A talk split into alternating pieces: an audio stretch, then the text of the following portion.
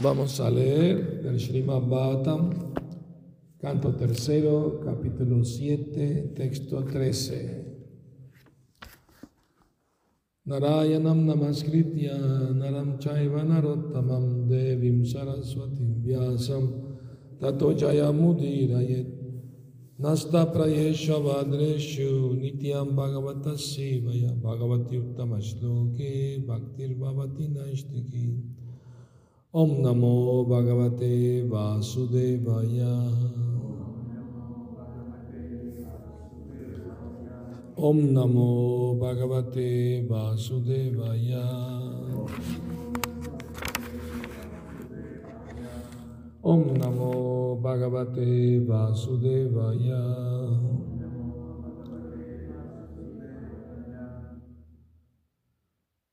Yadendriyot ययेन्द्रियो परमोता द्रष्टरात्मनि परे हरौ बिलियन्ते तदा क्लेशा संसुप्तस्यैव कृत्स्नशः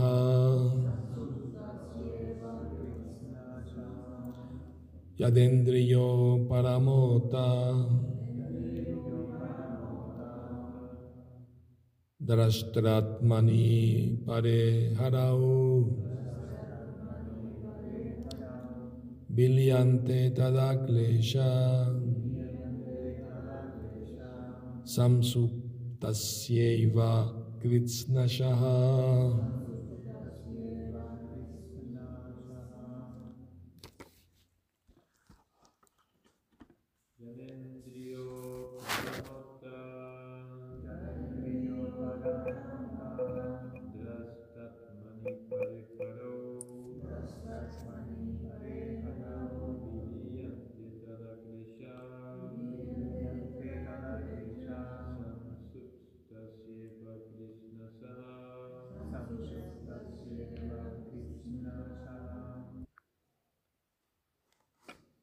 Palabra por palabra, por favor repitan. Yada, ¿cuándo? Indriya, sentidos. Uparama, saciados.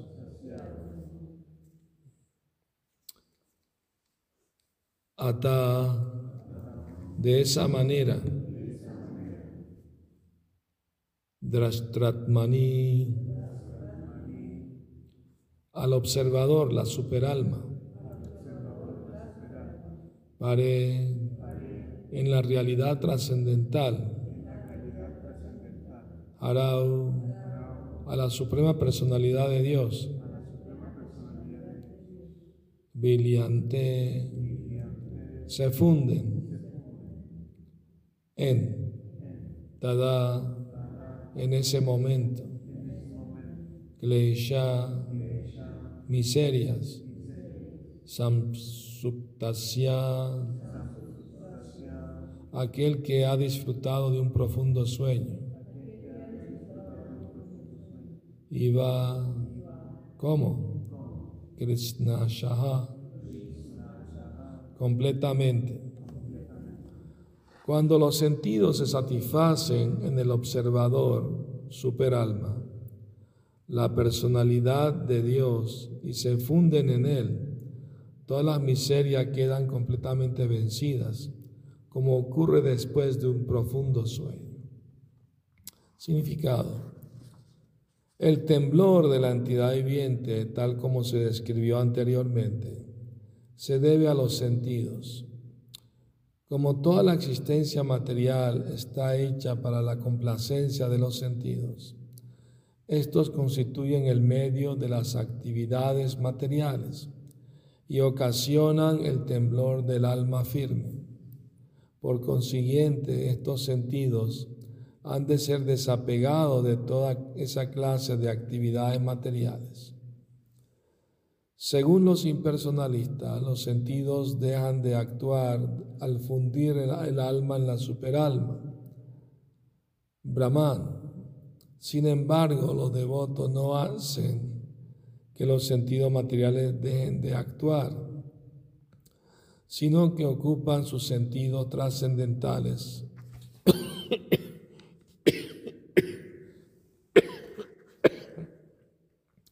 en el servicio de la realidad trascendental, la suprema personalidad de Dios. En cualquiera de los dos, de los dos casos, las, las actividades de los sentidos en el campo material han de detenerse mediante el cultivo de conocimiento y si es posible, pueden ocuparse en el servicio del Señor. Los sentidos mm, son trascendentales por naturaleza, pero sus actividades se contaminan con la materia. Tenemos que darles un tratamiento a los sentidos para curarlos de la enfermedad material, pero no hacer que dejen de actuar, como sugiere el impersonalista. En el Bhagavad Gita 259 se dice que uno cesa todas las actividades materiales solo cuando está satisfecho por el hecho de estar en contacto con una ocupación mejor. La conciencia es activa por naturaleza y no se puede hacer que deje de actuar. Detener artificialmente a un niño travieso no es el verdadero remedio. Al niño debe dársele alguna ocupación mejor de manera que automáticamente deje de hacer travesuras. De la misma manera, las traviesas actividades de los sentidos pueden detenerse únicamente mediante una mejor ocupación relacionada con la suprema personalidad de Dios. Cuando los ojos estén ocupados en ver la hermosa forma del Señor, la lengua en saborear prasad, y los sentidos en oír sus glorias, las manos en limpiar el templo del Señor, las piernas en visitar sus templos.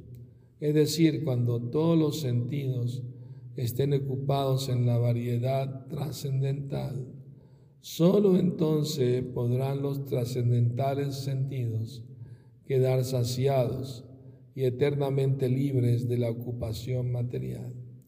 El Señor como superalma que reside en el corazón de todo el mundo y como suprema personalidad de Dios del mundo trascendental, que se encuentra mucho más allá de la creación material, es el observador de todas nuestras actividades.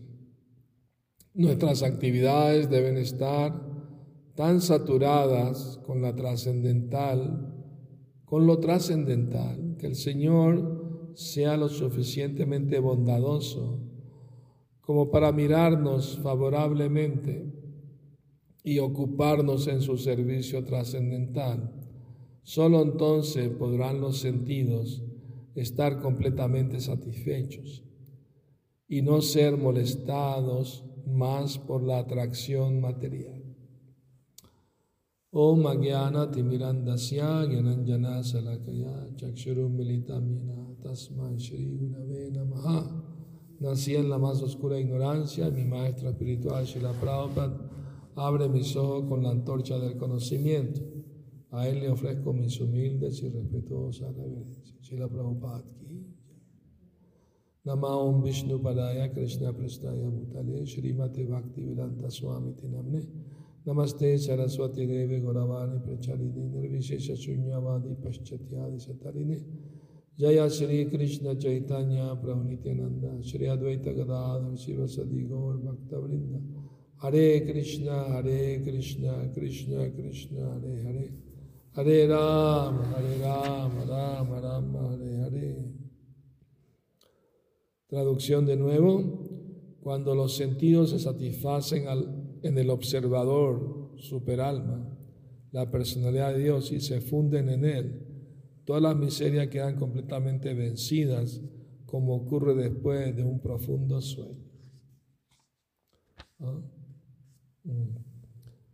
Se puede uno preguntar por qué aquí se dice fundirse en él.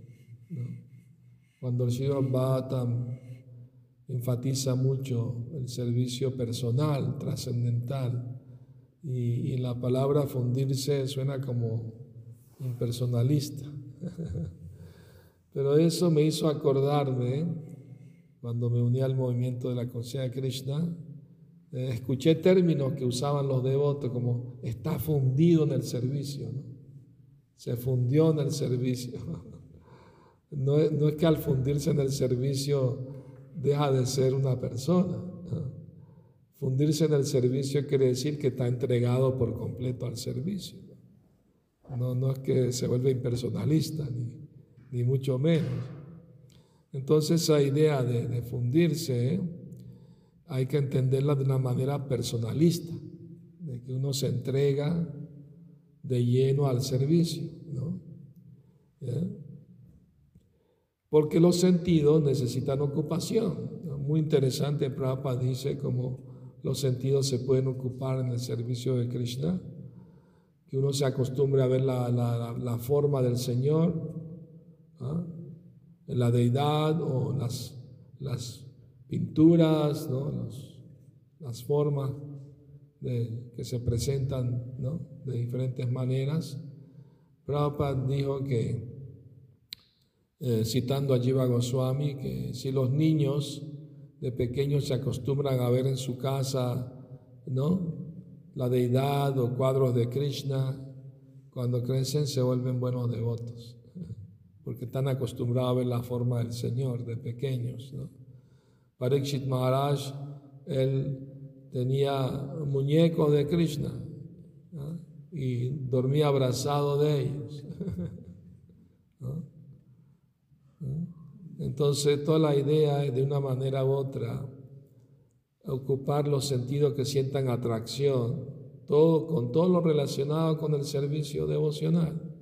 Los ojos pueden ver la forma del Señor, los oídos pueden oír hablar de sus glorias, la lengua puede saborear el prasad ofrecido al Señor, ¿ah? de las piernas para caminar hacia el templo. ¿no? Ahorita tenemos cuatro ruedas. la idea es de una manera u otra llegar, ¿no? usar todo al servicio de Cristo. Eh, entonces, eh, muy interesante se dice que así las miserias quedan vencidas, como ocurre después de un profundo sueño. O sea, cuando alguien está muy, muy cansado, ¿no? Y después de un día de mucha, mucha actividad, cuando duerme, entra en profundo sueño, se levanta, ¿no? Bien descansado, Ah. Una vez las devotas estaban conversando con Shila Prabhupada y Prabhupada eh, les preguntó eh, si estaban cantando su 16 Dijeron, bueno, sí, Prabhupada, por lo general sí lo hacemos, por algunos días nos cuesta, ¿no? Fallamos un poco, ¿no? Y, y, cuántas horas están durmiendo? Bueno, Prabhupada dormimos entre 6 a 8 horas. Eh, es mucho, no, eso está bien, dijo Deben dormir lo suficiente para estar descansados. Quizá para alguna persona 4 o 5 horas sean suficientes, para otros quizás necesita 6, 7, algunos hasta 8. Lo importante es que estén bien descansados. ¿no? Porque una Prabhupada se dio cuenta que muchas veces en sus clases los devotos se quedaban dormidos. Y Prabhupada se quejó de eso, ¿no? ¿Ah? De que ¿por qué se duerme? Si necesitan dormir más, duerman más. Duerman ocho, diez horas si quieren, pero no se me duerman en las clases. Porque una vez Prabhupada estaba dando la clase, el Bata, y la mitad de los devotos del templo estaban ahí cabeceando todos. Y Prabhupada estaba diciendo en la clase, y este movimiento para la conciencia de Krishna se expandió por el mundo entero únicamente por la misericordia de Chaitanya Mahaprabhu. Y Prabhupada miró a su secretario y le dijo, y eso es un hecho. ¿Entendieron el chiste? No lo entendieron. Es un hecho, porque si fueran por estos dormilones, únicamente por la misericordia de Chaitanya Mahaprabhu. ¿No? Entonces, eh, ah, eh, en cambio, las gopis se quejaban de que por qué Brahma creó párpados que parpadean y por esos momentos que parpadeamos no podemos ver la forma de Krishna. Es un creador imperfecto. No creó bien las cosas. Criticaron a Brahma por su creación, porque creó párpados. Eso se llama uh, lauliam, es un deseo intenso de, de amar y servir a Krishna. Entonces, como estamos en el mundo material, eh, la razón principal que venimos al mundo material es porque quisimos disfrutar de la energía material. Y en el mundo material los sentidos son el medio para disfrutar de la energía material, pues, ¿no? Entonces, sacar los sentidos de ese apego a disfrutar de la materia no se puede hacer artificialmente, como, como sugieren los impersonalistas, ¿no? que entran en meditación y ¿no? los sentidos se sustraen, no, no tienen actividad. Pero Prabhupada dice que no, que eso no funciona, que eso no es la forma de, desapegarse de la materia. Prabhupada le dijo una vez a los devotos, no puedes desapegarte del mundo material a menos que te apegues a Krishna. Y, en la medida que te apegas más a Krishna, tu, tu, apego al mundo material va disminuyendo en esa misma medida. Entonces el, remedio es aumentar nuestro apego por Krishna. ¿Y cómo aumentamos nuestro apego por Krishna? por escuchar, cantar, recordar, servir, adorar, etc. Acerca de Él, hacer todo en relación con Él. Los sentidos necesitan cierta satisfacción. Y cuando están ocupados en el servicio del Señor, reciben esa satisfacción. Todos lo hemos experimentado en algún momento. Cuando uno está haciendo un servicio para Cristo, incluso cantando la ronda, leyendo el Bhata, etcétera, hay una satisfacción, se siente un bienestar espiritual. Prabhupada dice muy interesantemente que los sentidos originales son espirituales, son trascendentales, pero ahorita están cubiertos por la materia. ¿no? No es que el alma carece de sentido en su estado liberado, como dicen los impersonalistas, deja de, deja de ser una persona, se vuelve una luz nada más flotando en el Brahman. Ya no tiene más sufrimiento de nacimiento y muerte. Pero aquí se dice algo diferente. Se dice que cuando los sentidos están así absortos en, el, servicio devocional, quedan completamente satisfechos. Así como una persona cuando está bien descansado después de un profundo sueño, se siente bien, no, le da más sueño. Pero si uno duerme mal, está cabeceando todo el día. Está ahí con sueño. Yo me acuerdo en, los templos, muchas veces los estoy cantando ya sentados quedaban cabeceando. Y si uno iba y le decía, Prabhu, disculpe, se está durmiendo. ¿Yo? No, no, yo no me estoy durmiendo. Ah, pero ¿cómo vas a darte cuenta si estás dormido? No te das cuenta si estás dormido. Como Prabhupada una vez en Mayapur, ah, cuando empezó el proyecto de Mayapur, no había templo, no había construcción. Prabhupada vivía una choza hecha de hoja de palmera de esas, ¿no? y Y entonces estaban empezando la construcción. Entonces Prabhupada ponía un devoto con una cortina viviendo al lado de él, en la misma choza, ¿no? Para cualquier servicio que necesitara. Y una noche, pues, le pidió a Tamakrisha Maharaj que se quedara ahí. Entonces al día siguiente Prabhupada le dijo, no puedes quedarte más a dormir aquí porque estás roncando de noche. Prabhupada, yo no ronco. ¿Cómo vas a saber si estás dormido? Yo sí. Entonces Prabhupada puso a Brahmananda. Brahmananda, venga a dormir. Y lo mismo, al día siguiente, fuera. Todos roncan. Cuerda de roncadores. y, y, también, como estaban en medio de la construcción, tenían ladrillo, tenían vigas de, de, acero, ¿no? Y, lo y venía mucha gente a robar de noche los materiales de construcción. Entonces Prabhupada ponía a los devotos a dormir sobre los materiales de la construcción, imagínate, dormir sobre los ladrillos, sobre las vigas de acero para que no se las roben. Así que los devotos pasaron muchas austeridades para, que ese proyecto se diera, ¿no? ¿Me explico? Entonces, eh, era muy práctico, ¿no? Eh, él sabía cómo ocupar los devotos en el servicio devocional en situaciones de emergencia o difíciles. Por ejemplo, Prabhupada una vez estaba dando una conferencia en un panda. El panda es una zona abierta, así, miles de, 20 mil personas vienen a escuchar ¿no? el kirtan, la clase. Y, y, el micrófono se estaba cayendo cada rato, o sea, no, y Prabhupada le dijo a Shamasundar, su discípulo, dame tu cordón, quítate el cordón. Y Prabhupada amarró el, micrófono con el cordón para que no se siguiera cayendo, ¿no? Entonces, eh, de acuerdo al tiempo, lugar, la circunstancia, a veces hay que, ¿no? Hacer cosas necesarias pues, para el servicio devocional.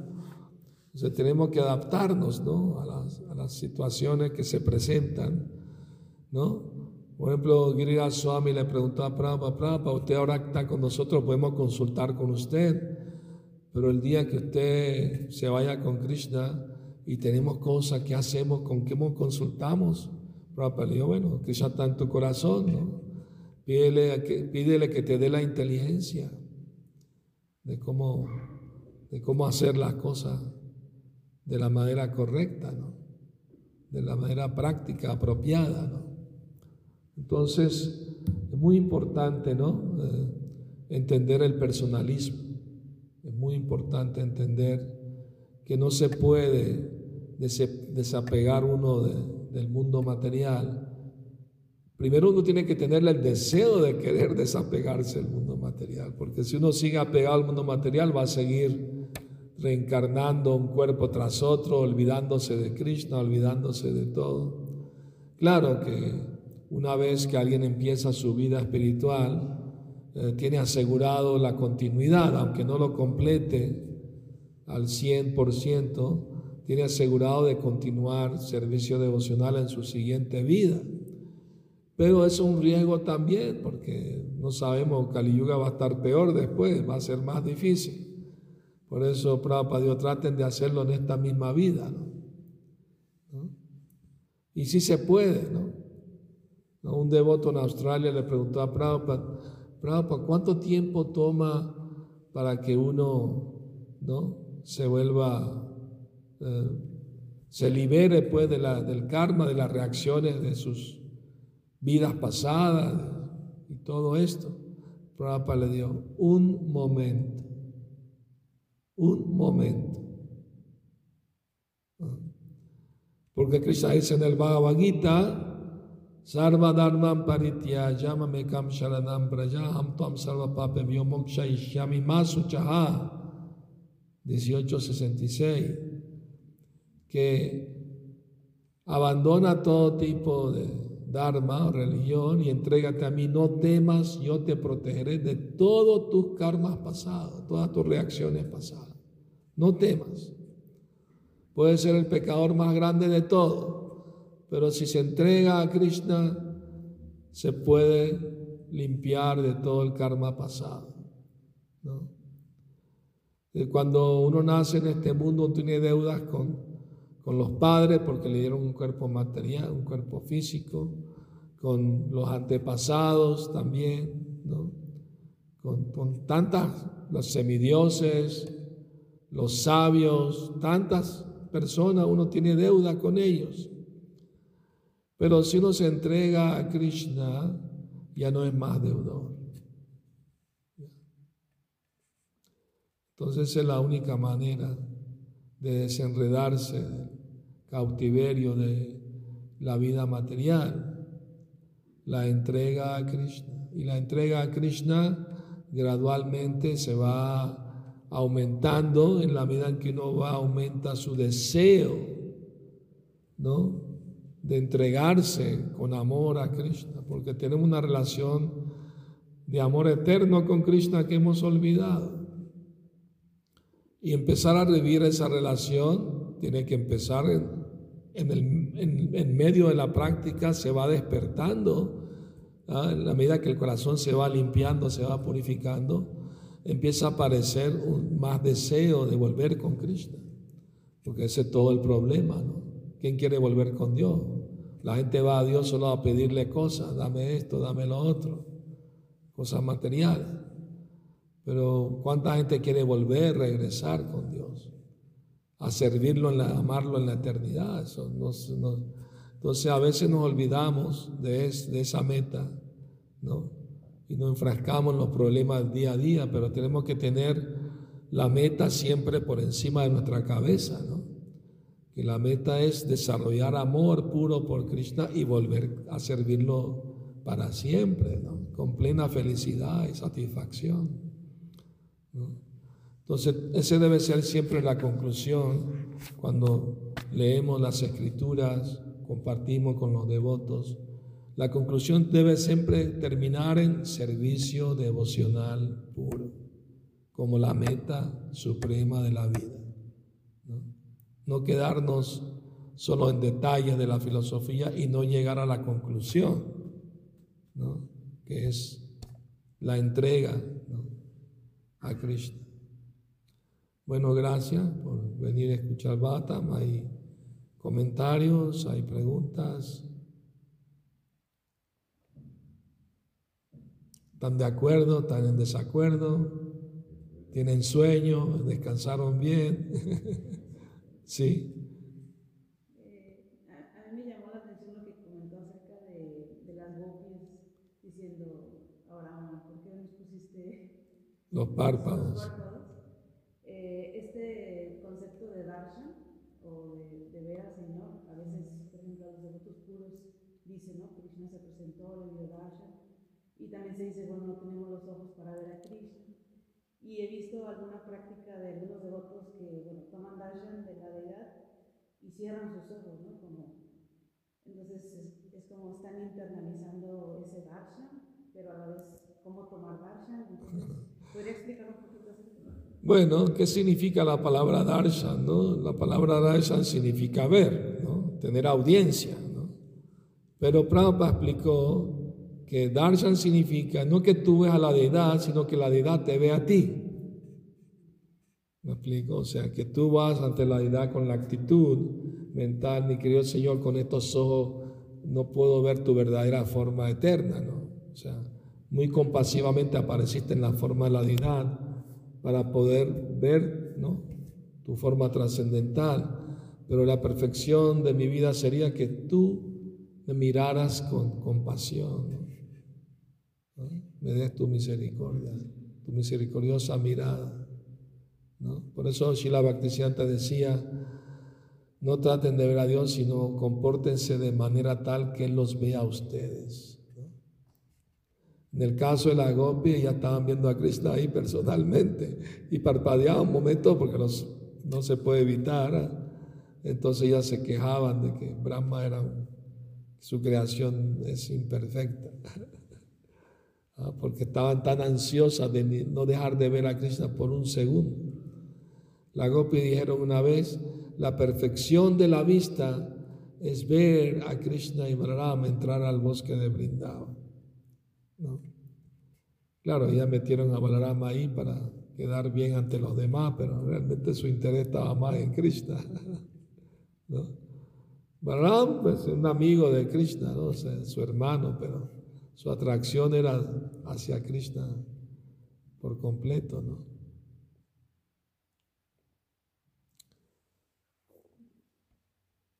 Entonces, sí, los devotos pueden cerrar los ojos y meditar en Krishna, pero en realidad Prabhupada dice, el néctar la devoción dice que uno debe mirar la deidad empezando por los pies y va subiendo la mirada, apreciando la belleza de la deidad, que uno tiene que ver la deidad con, con aprecio, con devoción, para que haya una reciprocidad. O sea, uno tiene que estar convencido que la deidad no es una estatua, es, Krishna mismo, está ahí. Y en la medida que nuestra fe aumenta, puede haber una correspondencia entre la deidad y sus sirvientes, ¿no? Y ha habido muchas historias de, de devotos puros que han tenido intercambio con sus deidades, ¿no? Ah, muy bien. Gracias a todos por venir a escuchar. Shila Prabhupada, Kijay, Gaura Premanandi,